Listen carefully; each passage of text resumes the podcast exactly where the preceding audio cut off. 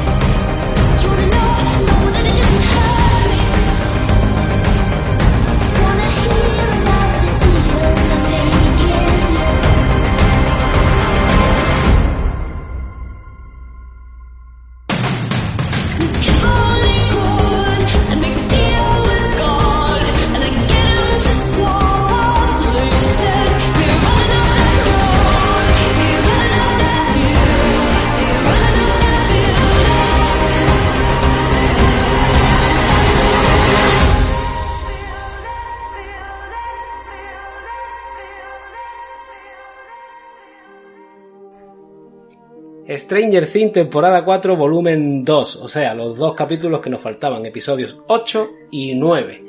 Vamos a rematar la faena del programa que ya hicimos anteriormente, os recordamos, con las tres primeras temporadas muy resumidas y la cuarta temporada hasta el capítulo 7, eh, que fuimos capítulo por capítulo analizándolo. Como lo habíais pedido, pues por aquí está Cristian de nuevo para acompañarme. Hola. Nada, vamos a darle cañita. Eh, temas de producción y demás, pues no nos vamos a meter porque ya también lo hablamos en el episodio anterior, por lo que os remito de nuevo a aquel capítulo para el tema de actores, cómo se rodó esto, cómo se rodó aquello, música, etcétera. Aquí nos vamos a centrar en estos dos episodios que nos han publicado el día 1 en Netflix. Capítulo 8, que era el de papá. Bueno, antes de eso, tú, Cristian, me dijiste que... El que. Ah, vale, sí, que. De. Que con una palabra para ti dijeras tú que te ha parecido la temporada. Antes de ¿La temporada en conjunto o estos dos episodios? eh, la temporada. Pues la temporada. En una, en un en, en una palabra solo. Épica. Épica. Épica. Para mí ha sido muy épica. ¿Y para ti?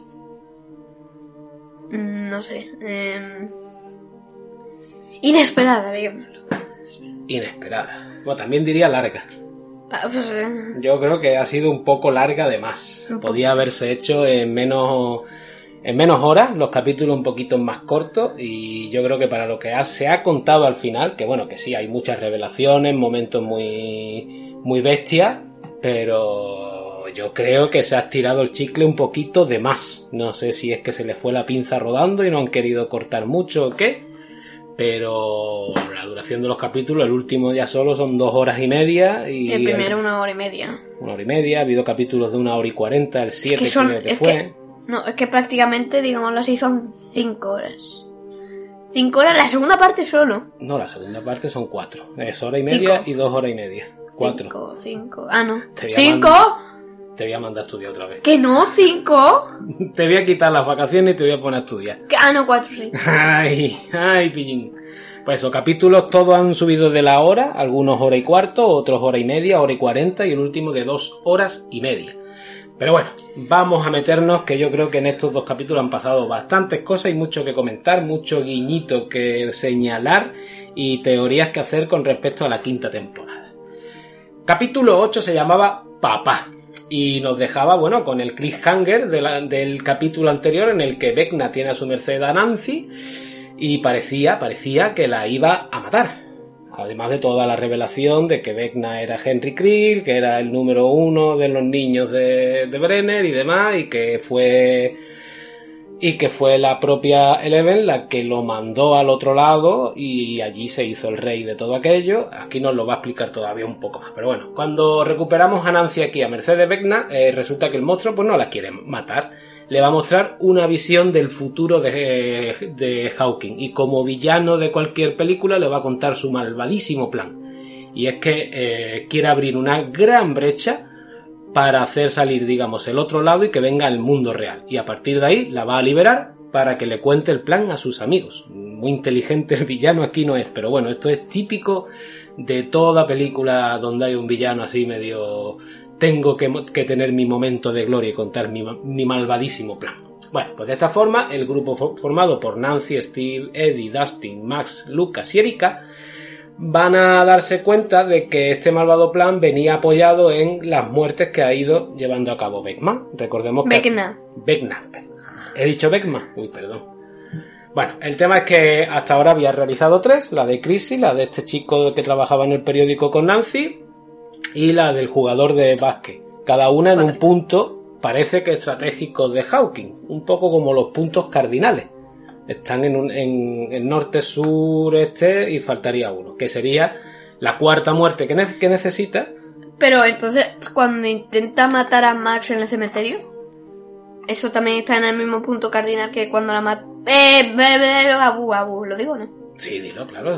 con spoiler, vamos con spoiler a tope, vaya. Que cuando la mata, por ejemplo, en la mansión, bueno, la mata, que no entiendo por qué da el campanazo ese, que tenía que dar los cuatro, los cuatro tonos. bueno, ahora en el capítulo 9 lo hablaremos. El tema ah. es que necesita una cuarta muerte para juntar estos cuatro puntos cardinales que abrirán la gran brecha en Hawking y el otro lado saltará al mundo real. Entonces ellos van a, van a idear un plan, un plan en el cual Max, que ha entendido que es la víctima que quiere Vecna, se va a ofrecer como cebo, mientras sus amigos van a aprovechar, ya se han dado cuenta de que Vecna cuando ataca a una de sus víctimas, digamos que su cuerpo físico del otro lado se queda un poco a merced, porque está, su cerebro, digamos, está atacando a la víctima. Entonces quieren aprovechar para un grupo ir a por ese cuerpo y asesinarlo, y el otro equipo tendrá que distraer a estos demomurciélagos que hemos visto durante la temporada, que son un poco los guardianes de la casa Krill donde se esconde Vecna. Este es el plan, el plan que han ideado aquí el, equipo de Hawkins. Vamos a ir llamándolo así porque tenemos equipos repartidos por todos lados, ¿vale? Por otro lado, en el laboratorio de Nina en Nevada, 11 eh, va, mm, digamos que va a usar su poder, este poder que tenía de observación, para colarse en esta charla que han tenido los de Hawkins y va a descubrir cuál es el plan de, sus amigos. Viendo que están en peligro, quiere irse hasta Hawkins para ayudarles. El doctor Owen está de, su lado y le va a querer apoyar, pero el doctor Brenner dice que no, que la niña no está lista y que no se va de ahí. De hecho, va a encerrar al doctor Owen, va a enfrentarse con Once, Once está a punto de cargárselo, pero Brenner le va a inyectar eh, algún tipo de suero con el que la va a dormir, luego le pondrá un, uno de estos collares que usaba con los niños mm, para electrificarles cuando querían utilizar el poder y poder controlarlo. En definitiva, a 11 la han dejado fuera de juego.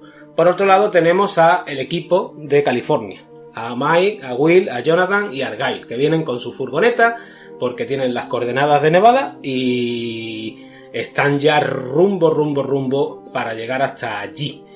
Eh, también, por otro lado, tenemos la llegada de los militares al complejo de Nina, que quieren cargarse a Once y a todos los que se le pongan en su camino. Y el equipo de Rusia. El equipo de Rusia formado por Hopper, Joy, Murray, Antonov y Yuri, que van a escapar de la cárcel de Kamkacha. Van a llegar hasta uno de estos escondrijos que tenía Yuri por allí, que, que resulta que tiene una suerte de helicóptero bastante cutrongo con el que pretenden volver a Estados Unidos. Pero eh, se van a dar cuenta que este, que este plan suyo de volver a Estados Unidos, pues con ese cacharro, a tiempo para ayudar a los chavales no va a ser. Pero antes de irse de la, de la cárcel, han descubierto unos laboratorios que tenían allí los rusos, donde tenían a, aparte del Demogorgon que es el que se ha enfrentado Hopper con Antonov y otros presos, tienen a más Demogorgon allí en vitrina, en formol, pero vaya, que esos se activan rápido y ligero. Además de la partícula esta que hay por el, por el otro lado, que es la que Vecna aprovechó para hacerse, digamos, el amo de aquel sitio. Bueno, eso lo vamos a dejar ahí aparcado. No eran azotamentes. ¿Eh? El azotamente. Bueno, sí, es con lo que conforma el, el azotamente, esa partícula que... Y los demoperros. Y lo, sí, lo hace todo, vaya, es como, no sé, el polvo No, que los demoperros de digo que de los los- demoperros están ahí. Sí, también hay demoperros allí, ¿verdad? Es que digo. Es verdad. Bueno, aquí se va a liar al final en las instalaciones de Nina, porque los soldados llegan, empiezan a yarrazar con todo el mundo. Brenner se va a llevar a 11 fuera por un escondrijo que, que tenía y cuando ya están fuera de la base en el desierto, un helicóptero empieza a disparar a Brenner y lo hiere de gravedad. 11 se va a liberar, va a acabar con el helicóptero. Justo en ese momento va a morir Brenner y va, y va a llegar la furgoneta de la pizzería de Argyle con el resto de sus amigos. Y desde allí irse hacia Hawking para la batalla final. Y más o menos aquí terminaba el capítulo 8, si no recuerdo mal, ¿no, Cristian? Sí. Cosillas que quieras destacar del capítulo. Que se muere Brenner. En la, en la- Ay, se, Bueno. Se dice por ahí que la 5 también va a volver mágicamente. Estará muerto, eso es lo que te iba a decir, porque Ah, ya... le ha metido cuatro balas ya. Bueno, también, En- entre pecho y espalda. también vimos cómo se lo comía un Demogorgon. Se lo comía, ¿no? Le atacaba. No se dice luego nada. Bueno, yo te recuerdo que hay una serie que terminó hace poco donde a la gente lo, lo atraviesan con sables láser Y, y no no muere ni Dios. Y se vaya andando tranquilamente ahí. Por eso, que no demos por muerto al doctor Brenner todavía, ¿vale? Pero más cosillas de este episodio. Mm, no sé, pues... Es que no, lo primero de todo, una cosa que estuve yo pensando ya después de esto. Que los rusos tengan aquí al parte del azotamentes. Vale, lo tienen ahí porque luego registraron el, el su base esta secreta debajo del centro comercial y lo encontraron, vale. ¿Cómo se lo llevan? Pues no lo sé, igual que como se han llevado a los demoperros, sedados y dormidos, yo qué sé. Pero ¿cómo se lo llevan si estaba ya viniendo lo, en la tercera temporada estaban ya viniendo los militares? Son, son flash, son flash. No lo sé. Ya, vale, es verdad. A lo mejor cogieron, yo que sé, una. Una de esto, una aspiradora y lo cogieron, lo metieron en una bolsa y luego llegaron a Rusia. Con una rumba. Pasaron una rumba por el Starcourt y recogieron todos los trocitos del azotamente y luego eso Ay. se ha activado y está ahí revoloteando en una cápsula chulísima para que aquellos se, se puedan liberar. No sé, más cosillas de este capítulo, hombre. Mm, Comparado con el 9, la verdad es que un poco más flojo, un poco de situarte. Hombre, es que no ve el final. eh. También es que dentro de lo que es la nave de Nina, este enfrentamiento entre Owen y Brenner para mí dura mucho. Que sí, que no te vas, que si te vas, que no te vas, que te encierro, que te no sé qué. Brenner otra vez enfrentándose con Once. eh, ¿no? Muchas vueltas sobre lo mismo una y otra vez. Llevamos ya toda la temporada prácticamente con ese duelo Brenner-11. Pero bueno, el momento del helicóptero, la verdad, cuando lo coge con el poder 11 y lo revolotea por todos lados y después al final se alta y dice al suelo, ¡pam! Y lo revienta, bastante espectacular, la verdad. Después Argyle, que parecía inútil, es el que descubre cómo llegar a... Ahí, sí, con la lo de las marcas de la rueda. Con las marcas de las ruedas de los tanques del equipo de Sullivan, de los militares que han pasado antes que ellos. Mira, va fumado, pero... claro. Pero el tío está al quite, la verdad. Bueno, yo, si quieres, pasamos al capítulo 9. El plan, o de Piggyback, como se llamó en inglés. ¿Cómo? De Piggyback, no sé cuál es la traducción. la Back verdad. no era volver o... Yo creo que era algo así como maleta o bolsa o, o algo así. Eso es backpack. El plan se ha llamado aquí en castellano. Esto es muy largo, así que voy a empezar, ¿vale? El grupo de Hawking, como decimos, tiene su plan y para ello necesitan armas. Y bueno, están en Estados Unidos y por supuesto mm, tiene que haber una especie de Carrefour dedicado a vender armas. Y allí van a ir, pero claro, hay que recordar que a los chavales, a Dustin, a Lucas y demás, los están buscando porque este Jason, el novio de Crisis, se ha empeñado en meterle en la cabeza a los del pueblo que eran de la sexta de, de Eddie. Entonces tienen que ir un poco de, de digamos, de, de incógnito. Bueno, se van a colar allí en la tienda, se van a empezar a armar, recortadas por aquí, todo tipo de, pistolas y demás. Y va a tener un encontronacillo allí Nancy con Jason, con el novio de Chrissy. Un momento un poquito de tensión. Mm, Medio se va a resolver la cosa, se van a ir de allí con una con la furgoneta que tienen y nada, aquí no ha pasado nada. El plan lo van a poner en marcha y consiste en que Max, Lucas y Erika se van a ir en el mundo real a la mansión Krill para que Max, digamos, se ofrezca allí quitándose los cascos con la canción de Kate Bass para que Vecna la pueda atacar. Todo esto, eh, Erika va a estar fuera de la mansión, mm, digamos, en una posición que coincide con el otro lado, donde van a estar Nancy y demás, indicándoles que el otro equipo, el formado por Dustin y Eddie, que se han ido a la autocaravana de Eddie, la han reforzado, eh, van a atraer a los demo murciélagos para que abandonen la mansión Krill en el, en el otro lado y Nancy, Jonathan y Robin se puedan colar. Cuando esto surte efecto y es que Eddie va a sacar su guitarra, se va a poner a tocar el Master of Puppets de Metallica y todos los murciélagos van a acudir. Entonces, Nancy, Jonathan y, y Robin van a avisar a Erika en ese, digamos, momento en el que están en el mismo punto entre el otro lado y el mundo real. Erika con la, con la linterna va a avisar a Max y Max se va a ofrecer a Vecna. Vecna va a aparecer por allí, va a empezar a apresar a Max, ya vemos que ha entrado en trance y el plan se ha puesto en marcha. Nancy, Robin y Steve se cuelan en la casa y de momento están a punto, a punto, a punto de llegar a esa guardilla donde está escondido Vecna. Aquí parece que todo va más o menos bien. El equipo de 11, por su parte, en la furgoneta de Argyle, están buscando la forma más rápida de llegar hasta Hawking, pero se van a dar cuenta de que ni hay vuelos disponibles y no van a llegar a tiempo. Por lo que a 11 se le va a ocurrir algo que ya hizo en la tercera temporada con, con Billy, que es eh, meterse en, en, esta suerte de tanque o, bueno, o piscina de agua donde ella, digamos, se concentra y puede acceder a los recuerdos de la, persona que, que ella quiere para influir. Entonces, ella cree que accediendo a los recuerdos de Max podrá ayudarla para que Vecna no la mate. Eh, tienen que buscar un gran no sé, un gran tanque donde llenarlo de agua y sobre todo cantidades gigantescas de sal para que no se sumerja. Y otra vez nuestro gran amigo Argyle les suelten. Los lleva a la pizzería. Claro, por De otro do- drogado, que yo no sé quién es el maldito que da empleados en esa pizzería que se lo da a todos los drogados. Sí, sí, sí, sí. Eh, sí, los trabajadores de. ¿Cómo se llama la pizzería? No me acuerdo. No me acuerdo, pero... me- Surf Pizza. Sí, y Surf que, Pizza. y que Argael dice que ya mismo superará a Dorminos porque hay tres partidos por Sí, todo por eso se ha dado cuenta que hay más pizzerías por todos lados y en la zona en la, en la que están, pues hay una cerca. Entonces se van a ir allí, van a coger uno de los congeladores, lo van a vaciar, lo van a llenar de agua, todos los sacos de sal que tienen para hacer la masa de las pizzas los van a volcar y allí es donde se va a sumergir, bueno, se va a sumergir, se va a quedar a flote, a medio flote, 11. 11 que se va a meter en los recuerdos de Max.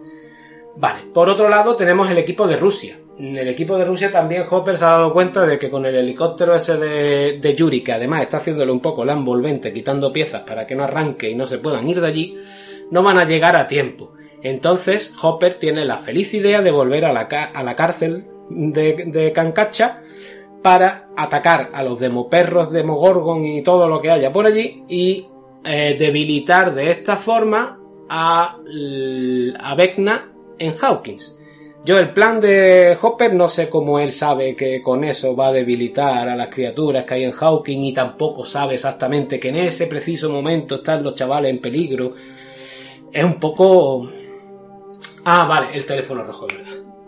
Y no es eso, que eh, ahí tú dirás, ya, pero ¿cómo sabe lo de la mente esa convena que si le da uno de engañar al otro? Este señor, este buen hombre estuvo eh, metido en túneles con unos demoperros. Este Sí. hombre mató a demoperros.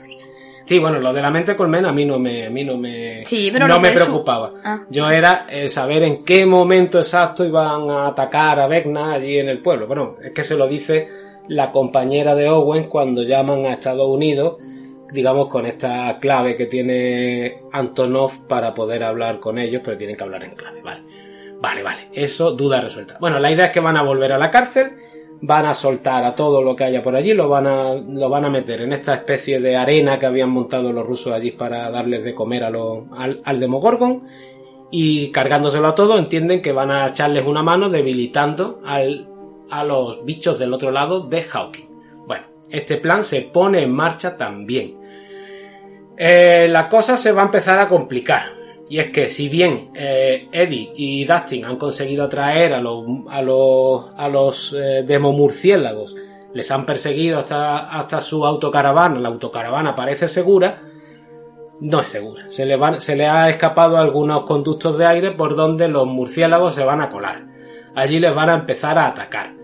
Mm, consiguen cargarse a unos cuantos. Parece que el, resto no van a entrar y que en un momento dado o van a entrar a saco o se van a ir. Pero mm, deciden irse al mundo real, porque allí tienen, recordemos, este portal abierto que se abrió con la muerte de, de, de Chrissy. Dustin cruza, pero cuando va a cruzar Eddie corta la cuerda y decide quedarse en el otro lado para atraer a los demo murciélagos y seguir distrayéndolos para que no vayan hacia la mansión Krill. ¿Correcto, Christian? Que me pones cara de no. Eh, no, porque tú has dicho que se metieron en el mundo real los murciélagos. ¿En qué momento? No, digo Eddie y Dustin. Ah, vale, yo que Son sean los que se murciélagos. metieron. Los murciélagos se iban para la mansión y han dicho, paso de estos tíos, me voy otra vez para Bueno, nos dejamos a Eddie montado en una bici saliendo de la autocaravana y atrayendo a los demomurciélagos. Ya hablaremos de Eddie más adelante. Tenemos a Max, que ya ha sido cogida por, por, por Vecna, está empezando a acecharla, pero Max, eh, dentro de su plan, estaba hacer eh, tirar de recuerdos felices para no caer en las zarpas de Vecna. En lugar de la música, recuerdos felices. Lo va utilizando y más o menos parece que va esquivando a Vecna. De hecho, va a llegar a la, al, al baile de, de invierno de hace dos temporadas, ¿no? Del, del año 84, aquel que fue con Lucas. Sí, 84. Cuando fue con Lucas. Y es un momento feliz para ella. De momento parece que todo está bien. Eh, 11, mm, ya hemos dicho que ha accedido a su recuerdo, pero ha accedido a recuerdos de niña de Max. La vamos a ver en una suerte de río de, de estos que está asfaltado, allí haciendo skate con, con, con otro chico. Pero hay algo raro, y es que en el puente verá una mesa de DJ con los adornos de la fiesta donde está Max.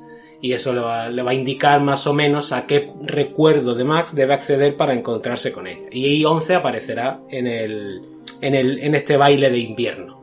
Bien.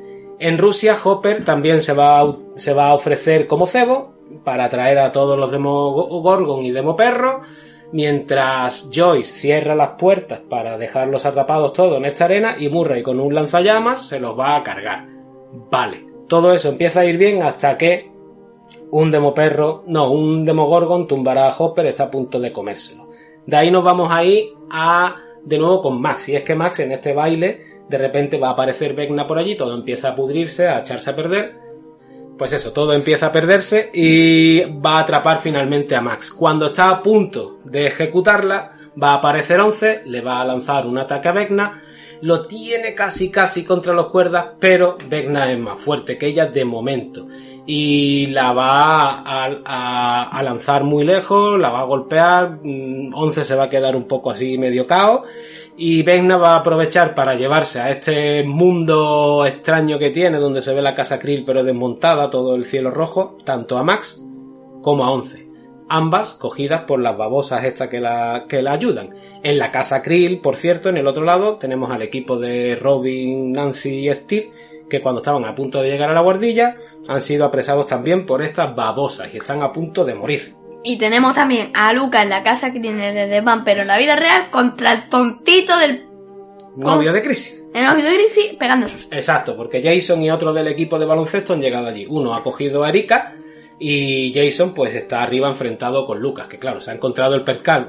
Él ya ya los acusaba de demoníacos y demás y se ha encontrado el percal de la chavala con los ojos vueltos eh, en trance y Lucas a- allá al lado con velas y con todo tipo de material muy muy muy muy satánico, la verdad. Entonces Jason empieza a pelearse con Lucas, Lucas le dice que lo deje tranquilo, que, que tiene que ayudar a Max, él no lo entiende y también hay un momento en el que Jason está a punto de acabar con Lucas. La cosa es que Vecna tiene a Max, ya la, la empieza a elevar por los aires, sus extremidades se van a empezar a partir y los ojos se le empiezan a, a volver hacia adentro. Está a punto de matarla cuando de repente Mike, que tuvo una conversación con Will antes en la furgoneta, quien le dijo que bueno, que él era el alma del grupo, el corazón del grupo y que gracias a él también un poco seguían todos unidos, mientras Once está en trance en, en esta en esta improvisada, en, este improvisado tanque de agua, le empieza a decir que la quiere mucho, que nunca le dice que la quiere, bla bla bla bla bla bla, que es muy fuerte, que es más fuerte que Vecna y que luche y que tal. Once se va a levantar de allí, se va a conseguir quitar los, la- las babosas estas y va a medio parar a Vecna antes de que ejecute finalmente a Max. Va a lanzar todo su poder, Vecna se va a debilitar, se van a debilitar también las Las babosas que tenían atrapados a Nancy, Robin y Stick, que van a conseguir llevar a la guardilla, con los costes Molotov van a, acabar- van a atacar al cuerpo físico de Vecna en el otro lado, que empieza a debilitarse, y por otro lado, Hopper, que se libera de este Demogorgon que estaba a punto de atacarle, conseguirá una espada en la arena, mientras Murray ha quemado a casi todos los demoperros, queda un Demogorgon al cual Hopper le va a cortar la cabeza. En un momento que te recuerda a... Harry Potter y las reliquias de la muerte parte 2. Neville Longbottom cortando a Najimi. Correcto. La han copiado, pero plano a Sí, plano. sí, igual ahí. A cámara lenta. Y además, escena de Robin, Steve y Nancy arriba. ¿A, qué se, a quién se parece Ah, a bueno, Robin? sí. La- los vestuarios que llevan, yo lo he asociado a Robin, se parece a Claire Redfield en el primer Resident Evil. Steve lleva una chaqueta de aviación muy a lo Maverick, a lo- de, de Tom Cruise en Top Gun. Y Nancy con esa ropa así de superviviente, la recortada y tal, pues es un poco Sarah Connor de Terminator. Está ahí un poquito el guiño hecho ahí, ¿vale? En fin, que, que con todo esto a la vez, pues 11 va, me parece que ha acabado con Vecna. De hecho, Vecna se desvanece de allí. ¿no? Se desvanece del. porque vuelve a tener. Deja el control ahí y se va a la vida real. Sí, y Porque le están tocando la nariz el otro. y el cuerpo físico se quema. De hecho, sale volando por la ventana hasta la calle. Y se allí, quema, pero dicen que luego está herido y está por ahí. y allí lo vemos, digamos, caer en la calle. El, el plano se corta. El problema es que escuchamos el reloj de la casa Krill dar las cuatro campanadas que tenía que dar una vez que cometiera el cuarto asesinato. Y es que Max ha muerto. Momentáneamente, pero ha muerto. Y esa muerte va a provocar que el efecto que quería cons- con- conseguir Vecna, que era que se abriera esta grieta de- partiendo de los cuatro puntos que atravesaría todo Hawking, se ha, se- se ha conseguido abrir. Eso origina un gran terremoto, muertes por todos lados, heridos, gente de- desaparecida y Hawking se queda hecho una porquería. El otro lado no aparece de momento porque Vecna Está muerto. está muerto. Herido, barra en principio barra- está muerto. En principio, ahora veremos al final que no es así. Y Max va a caer en los brazos de Lucas. Va a morir allí en los brazos de Lucas, pero la, la imagen ahora nos lleva a un- dos semanas después. No, en ese mismo momento, 11, la, como por decirlo así, hace un poco estilo rey y cura a... En este caso cura a Max, en Sí. el otro caso de rey cura a Kylo Ren. No, que le hace así, no sé cómo lo Sí, cura, algo le hace que evita que, se que, vaya al otro que lado. muera más Se de vaya un minuto ese que ha, lado. que ha estado muerta. Ha estado muerta un minuto. Y bueno, ¿y el amigo Eddie? El amigo Eddie, sí, el amigo Eddie va a morir en los brazos de Dustin en una escena Por muy tonto, emotiva. por tonto. Pues sí, porque yo creo que si él cruza también al mundo real con Dustin, Ni le había pasado al otro, a los otros los murciélagos se hubieran quedado allí en la autocaravana intentando entrar y no hubieran ido para la, a la mansión Kree. A mí la muerte de Eddie es muy emotiva, es muy épico su momento guitarra y todo lo que tú quieras. Pero, por mí- tonto, es por pero tonto. a mí me parece por que es, algo, por es- había que matar a un personaje. Y no igual. y no nos vamos a cargar uno de los clásicos. Entonces vamos a matar al último que ha llegado. Que le ha caído muy, muy bien a la gente, pero Teorías locas he leído a- yo con algunos ese hombre, Teorías muy locas pues sí que es... Que es número 10 o algo ahí, he leído por ahí porque siempre se tapa la muñeca, no sé. Como Argyle está esa gente. Como Argyle está esa gente. Fumar. Sí, sí, sí. Las teorías, las teorías. Ay, las teorías. Bueno, ahora sí, la, la, la serie, digamos, avanza unos cuantos días. Vemos, Tres días Sí. o dos. o dos. Vemos que la gente de Hawking está yéndose del pueblo, mientras que la furgoneta de Surpisa vuelve al pueblo. Vamos a tener el reencuentro, bueno, pues de Mike, Will, eh, Jonathan. ¿Has dicho con- Max? No, he dicho Mike. Ah, yo he escuchado. Mike, Will, Jonathan, Yo escucho- Argyle, que no le importa a nadie, pero viene aquí con el hombre, ¿vale? Y se van a reencontrar con sus amigos. Vamos a ver que Max está en el hospital, pero en coma. coma. O sea, el recurso de guion de los guionistas cuando tu actriz no sabe si va a poder estar en la temporada 5. Porque es que la chica, eh, Sadie Singh, ¿no era? Sí. Sadie Singh, bueno, está... Ahora mismo tiene varios proyectitos de cine en marcha y yo supongo que tendrán en duda su participación en la temporada 5. Y este recurso de dejo al personaje en coma y si no vuelve me la cargo o se queda en coma por si vuelve no, más adelante, bueno, pues está ya más visto que el TVO. Pero tenemos a Max en coma. Por otro lado, eh, nuestros amigos se van a ir a la cabaña que, donde vivía Hopper con, Once. Con 11, la van a rehabilitar y allí va a aparecer Hopper con Nancy. De Murray. ¿Nancy? Con Nancy, con Joyce, perdón. Ay, ay, por Dios, no te pongas así, hombre. ¿Qué sé? Total, que van a aparecer allí el reencuentro padre-hija, bueno, padre adoptivo, hija adoptiva, de, con Joyce también, con su otra madre adoptiva. Por cierto, Joyce y, y Hopper ya han tenido sus momentos románticos, han dado su besito, van a tener su cita en Ensos y demás. Que eso, eh, Ya no, porque se ha roto.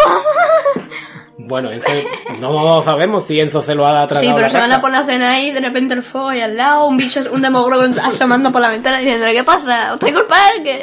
El tema es que mientras están allí en la, en la cabaña, eh, Will le va a decir a Mike que ahora que ha vuelto a Hawking empieza a tener mala espina. Yo, yo, yo, yo soy un partidario y una, y una persona que apoya eh, coger al, al niño Z, meterlo en una, en, un, en un sótano ahí abajo y que no haga nada, porque siempre tocas la nariz.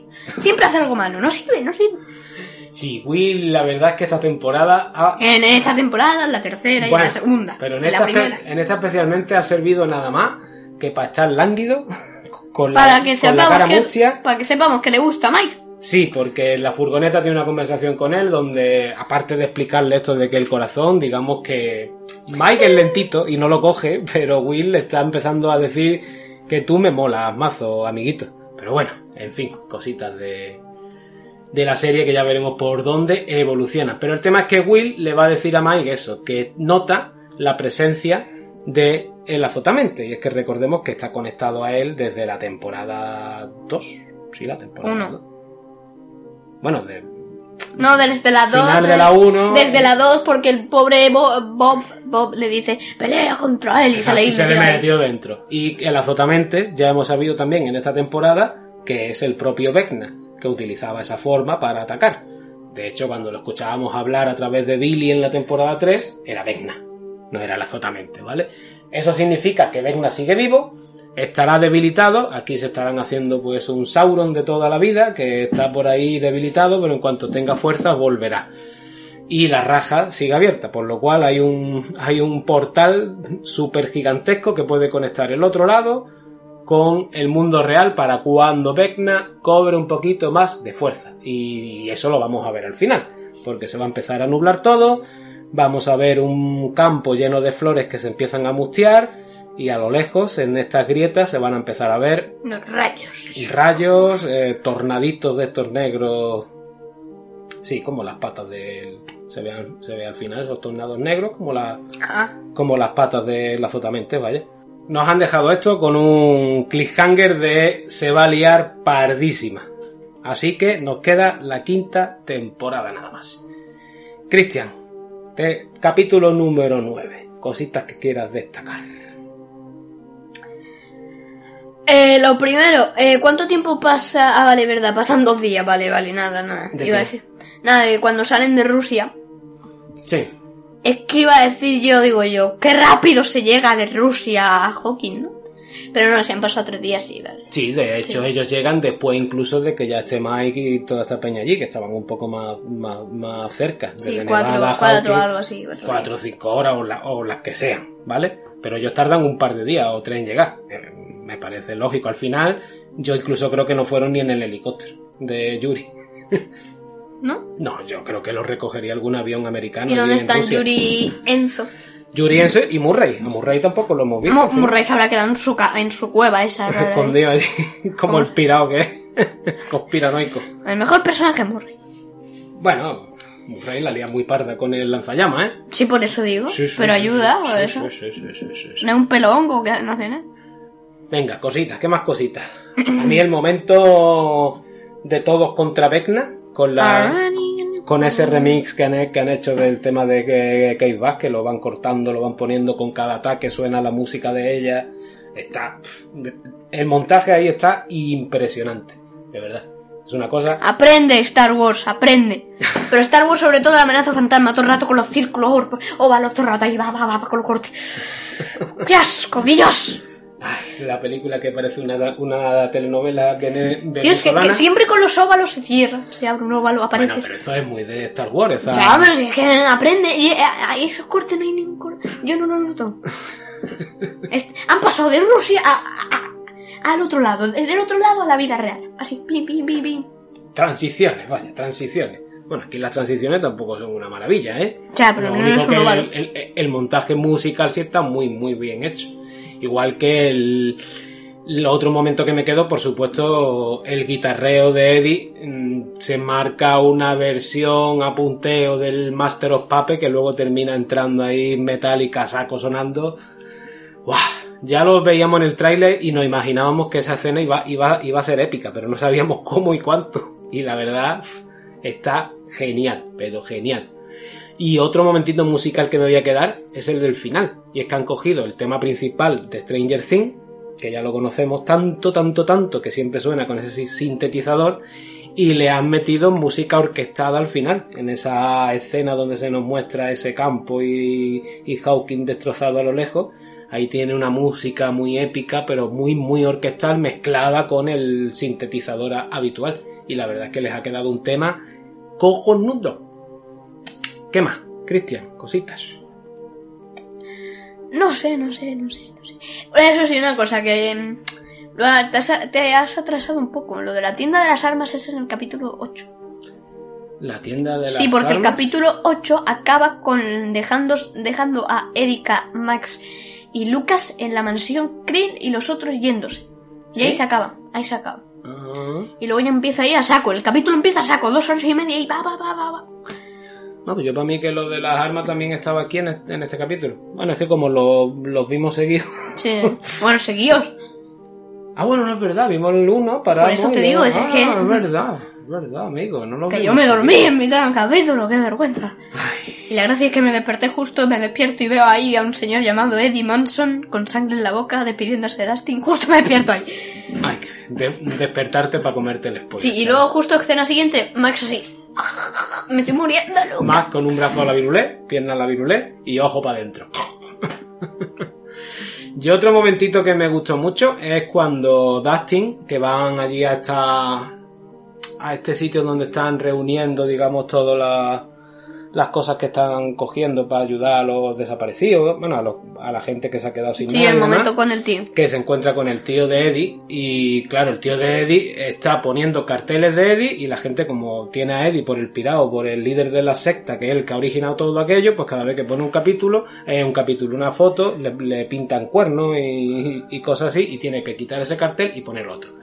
Y el hombre, pues claro, se le acerca a Dustin, cree que le va a decir cualquier cosa también de su sobrino, y al contrario, lo que Dustin le explica es que eh, Eddie murió en sus brazos y se comportó como, como un héroe, y que el pueblo nunca sabrá lo que realmente hizo por ello. Y claro, eh, aparte de emocionante, claro, el momento que le regala ahí al tío, que estaba un poco, ¿dónde está mi sobrino? Pues se entera que ha, que ha muerto. También van a estar por allí Robin y Y- Steve, que van a echar una mano allí a, bueno, a doblar ropa a- en la cocina. Y Robin por fin va a tener su momentito con esta compañera suya del... Ay, Banda. de la banda de música, que de la que está enamorada, pero que parecía que tenía un novio, ella le va a decir que no, que el novio no, que han cortado, y medio le deja de insinuar que también le gusta a ella.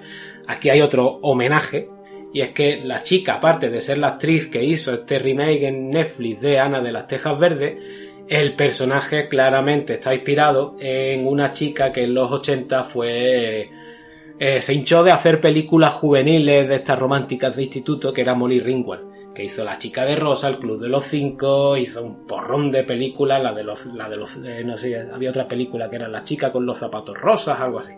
Películas de instituto de la chica pelirroja que no, que no le gustaba a nadie porque era feita, pero termina ligándose al capitán del equipo de fútbol, pues más o menos todo eso, ¿vale?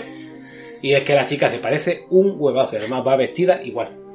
Pues bueno, eh, eh, eh, conclusiones. El, po- el, el único que sale mal parado es Steve, el pobre. Bueno, Viendo como Jonathan y Nancy se dan un beso, se queda solo, solo. Sí, pero Nan- eh, Nancy y Jonathan tienen una conversación allí mientras están rehabilitando la, la cabaña que nos deja ver que la relación mm, se vaya a pique de un momento a otro. Se preguntan, ¿estamos bien? Sí, sí, sí, estamos muy bien, estamos muy bien. Estamos aquí cla- clavando clavos y cada uno mirando a un lado. No nos hablamos, pero estamos bien. Eh, Nancy va a volver con Steve, lo sabe hasta el apuntado de, de la serie, vaya. Eso está, está claro. ¿Qué más cositas? Mm, A Jason, ¿cómo lo han dejado? Lo mata. Jason lo mata. A Lo no, no me acuerdo, porque me dormí. No, No, lo mata al- Lucas, ¿no? No, Lucas no lo mata. Lucas, por favor, Lucas un santo. Eh, Lucas le mete un puñetazo, un Ah, puñetazo estilo no, que lo noca, y luego cuando salen las rajas estas se lo corta es por la mitad. lo parten en dos, es verdad, hostia. Sí, Pero sí. es que te enseñan las columnas, las sí, sí, sí, sí, costillas sí. de- Sí, le hacen un destino final. Más o menos, vaya. Pues se lo merecía, pues, payaso. Por cansino. No, me, pesado. recordaba al de It, Al de al matoncillo de It. sí, pero no tan pero, bestia. con- pero no tan bestia, no. Sí, sí. Bueno, que este iba ya con la pistola allí a Ah, pegarle un tiro a Luca, vaya. a pegarle que... un, tío- a un tiro a Lucas, que tampoco era muy majo el Sí, señor. sí, no. no, no. Pues no sé, más cosillas que se te ocurran del capítulo. Mm, Nothing. Pues nada, y. Bueno, sí. Que no sé, que me ha recordado ahí un- eh, el pobre, el pobre, el señor Beckna, cuando Sí. le están quemando ahí. Ah, bueno, esa es otra referencia que te iba a decir yo. Cuando, no, yo estaba pensando en todo momento un chasqueador. De las sofás ahí quemándose ahí. El chascador del- desde la sofá. Y luego cuando se cae, se queda todo tieso ahí en el suelo. Ahí. La muerte del cuerpo físico de Vecna en el otro lado, es decir, cuando Nancy, Robin y Steve queda todo tieso en el le están lanzando los, los cócteles Molotov, es otra referencia más a Pesadilla en el Street, que es cuando Freddy Krueger, en cuerpo real, cuando es acusado de abusar de niños, lo persiguen los padres de los, de los niños. Pero que lo persiguen y el tío ahí con una garra y, le, y se asusta No. de unos padres. Bueno, él, él utilizaba una garra para atacar a los niños, pero todavía no estaba de, de- Ah, era un de- señor, era un señor. normal y corriente, ¿vale? Y lo persiguen hasta su escondrijo y allí lo queman vivo.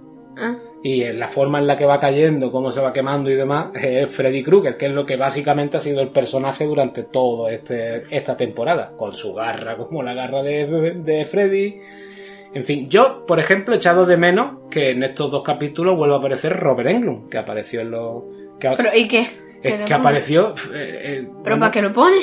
¿Qué le hace? ¿Que haga qué? No sé, que se lo lleven ven- allí para que hable con su hijo, por ejemplo. Le diga, hijo mío, y el otro le haga. Para intentar darle, yo qué sé, algo de compasión al niño. Pero qué compasión, si el niño es un psicópata que, que que, que se ponía viudas negras en la mano el niño con, con mi edad.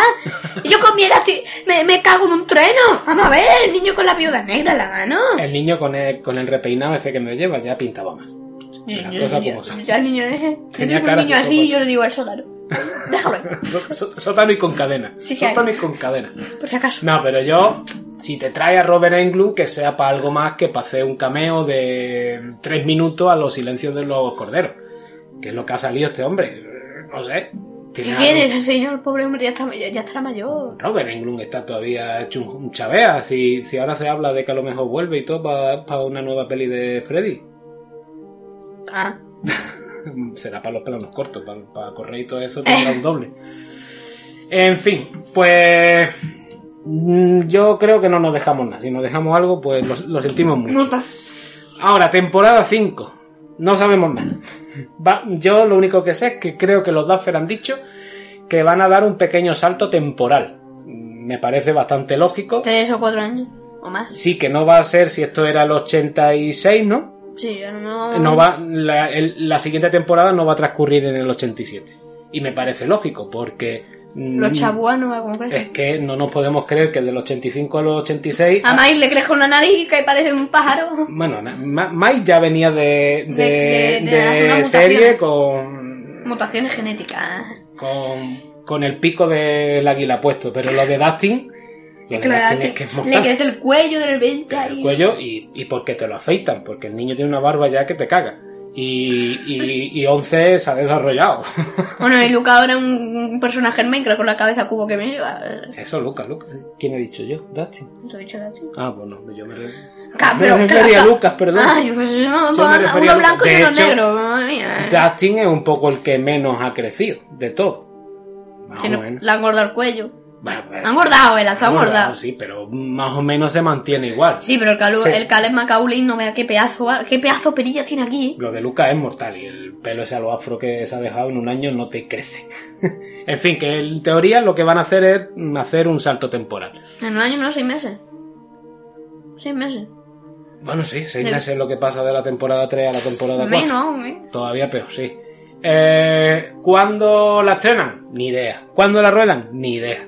Así que, si nos pasa como con esta, que hemos esperado dos años y pico, Y ya la tenían rodada, ¿eh? Sí, pero esta es que hemos tenido pandemia de por medio y habrá sido más, más, más complicado.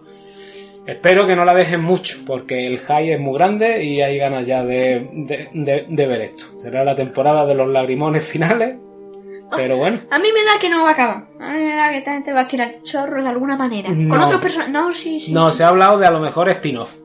Eh. Una serie aparte con, con otro perso con personaje o lo que sea. En el presente. No sé, no sé, no sé. Pero vaya, mm, ¿tú qué te imaginas la temporada 5? Yo me imagino una especie de Hawking posapocalíptico Cargando a esa gente, ya, ya le digo. Yo Que creo que se van, pasen- a, se van a empezar a cargar gente. Yo, mi teoría es que van a pasar a lo mejor un año y pico, una, una cosa así. Berna ya, ya se ha recuperado, ha dado el salto del otro lado al mundo real. Tiene Hawking bajo su poder y digamos que los chavales están por ahí como escondidos y camuflados, una suerte de rebelión contra Vecna. Y, No sé por qué me estoy imaginando. y una tío. guerra ahí total. No, no, me estoy imaginando ahí con todo el pueblo ahí. Todo el pueblo sabe ya lo que ha pasado. Todo el pueblo está ahí. La madre de, de Mike ahí con una pedazo porra. El otro. El padre sentado en, en el, el sofá. sofá con la escopeta Por esperando. supuesto, por supuesto. No puede fallar. Tío, pero No que, estaba, que se estaba abriendo una grieta y el padre estaba así.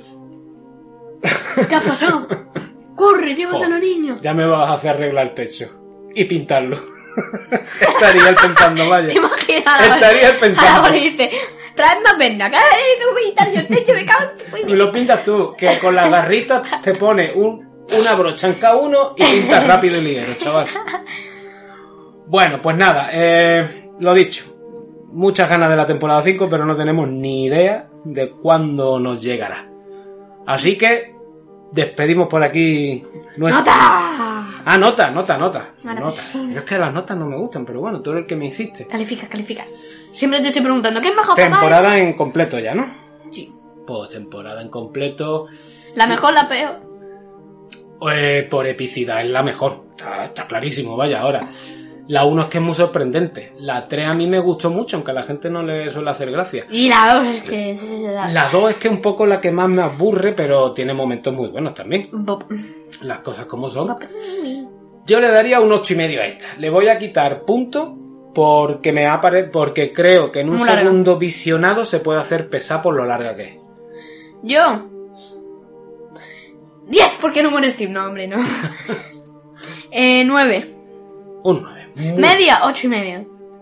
Más o menos. Calculando así. ¿Media de qué? De, De todo, dentro de tuyo y lo mío. Ah, vale, entre los- bueno, 8.75. Si tú has sacado un 9 y yo uno- un 8 y medio, es 9.75. Sí, para que se caiga a mitad del camino, ¿vale? Sí. Claro, 9.75. No va el No ense- tiene que haberle sonado al que sea en el oído al pobretico. Uy, perdón. No, no se hace hacer un podcast, Cristian da palma. Yo qué sé. perdonadlo, hombre, perdonadlo. Bueno, pues lo dicho. Eh, no pongáis caco. A esperar a la quinta temporada de Stranger Things. Y hablando de temporadas, ya os aviso, os aviso. Estamos a primeros de julio. A finales de julio vamos a terminar la temporada 1 y habrá un programa especial de final de temporada. Va a ser algo diferente, algo que no hemos hecho hasta ahora y queremos hacer una especie de fiesta. Fiesta con los oyentes, fiesta con, con el equipo, fiesta con otros podcasters.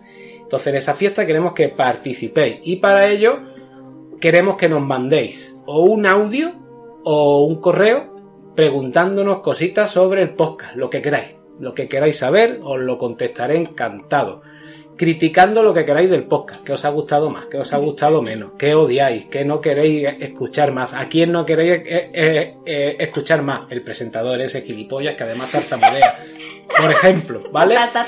¿Qué esperáis? No, te ríes de tu padre, niño. ¿Qué esperáis de la temporada 2 que vendrá en septiembre? ¿Qué mm, os gustaría que tocáramos en esa temporada? ¿Cambios que quisierais que hiciéramos? Pues todo eso. Os invitamos a que participéis en ese programa final de temporada. ¿Cómo hacerlo? Tenéis el correo criterioceropodcast.gmail.com en las redes sociales también vamos a poner un post o varios posts recordando esto de la participación en el programa. Y si queréis, nos preguntáis por privado, como queráis, poneros en contacto con nosotros y os decimos el cómo nos podéis mandar el audio o el correo. Pero queremos que participéis, que, que salgáis en el programa, que tengáis vuestro espacio también ahí. Va a ser una fiesta de final de temporada. Y ya os digo, aunque paremos en julio la temporada y, la y recomencemos la nueva, la segunda en septiembre, en agosto no vamos a parar Va a haber menos programas, pero habrá programas distintos. Va a ser otra cosita, va a ser una serie de experimentos, pero no vamos a dejar en vacaciones ni a sol ni a sombra. Que yo sé lo que es trabajar en esa fecha y que todos los podcasters paren y encontrarte sin nada que escuchar. Así que criterio cero no va a parar. O para los que os toque currar y queráis compañía, pues vamos a sacar un programita al menos, esperamos cada semana, ¿vale? Así que abrazos familia. Adiós.